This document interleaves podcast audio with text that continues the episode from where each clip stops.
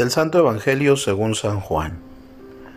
En aquel tiempo Jesús dijo a sus discípulos, Me voy ya al que me envió, y ninguno de ustedes me pregunta a dónde vas. ¿Es que su corazón se ha llenado de tristeza porque les he dicho estas cosas? Sin embargo, es cierto lo que les digo.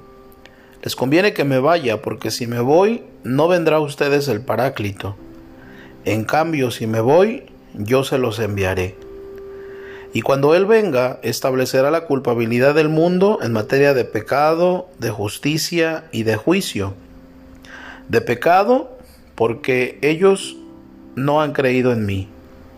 De justicia, porque me voy al Padre y ya no me verán ustedes. De juicio, porque el príncipe de este mundo ya está condenado. Palabra del Señor. Hoy en el Evangelio nos ofrece una comprensión más profunda de la realidad de la ascensión del Señor. En la lectura del Evangelio de Juan del domingo de Pascua, Jesús le dice a María Magdalena que no se aferre a Él, porque aún no ha subido al Padre. En el Evangelio de hoy, Jesús se da cuenta de que por haberles dicho esto, sus corazones se han llenado de tristeza por eso indica a sus discípulos que conviene que Él se vaya. Jesús debe ascender al Padre, sin embargo, todavía está con nosotros. ¿Cómo puede irse y quedarse al mismo tiempo? Este misterio lo explicó el Papa Benedicto XVI.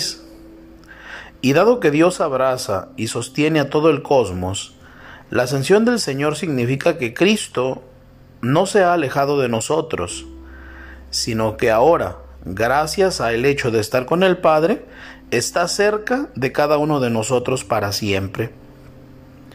Nuestra esperanza se halla en Jesucristo. Con su conquista sobre la muerte, nos dio una vida que la muerte no podrá nunca destruir. Su resurrección es la verificación de que lo espiritual es real Nada puede separarnos del amor de Dios. Nada puede destruir nuestra esperanza. Las negativas del mundo no pueden destruir lo positivo de Jesucristo. El mundo imperfecto en el que vivimos, un mundo donde sufren los inocentes, puede conducirnos al pesimismo, pero Jesucristo nos ha transformado en eternos optimistas.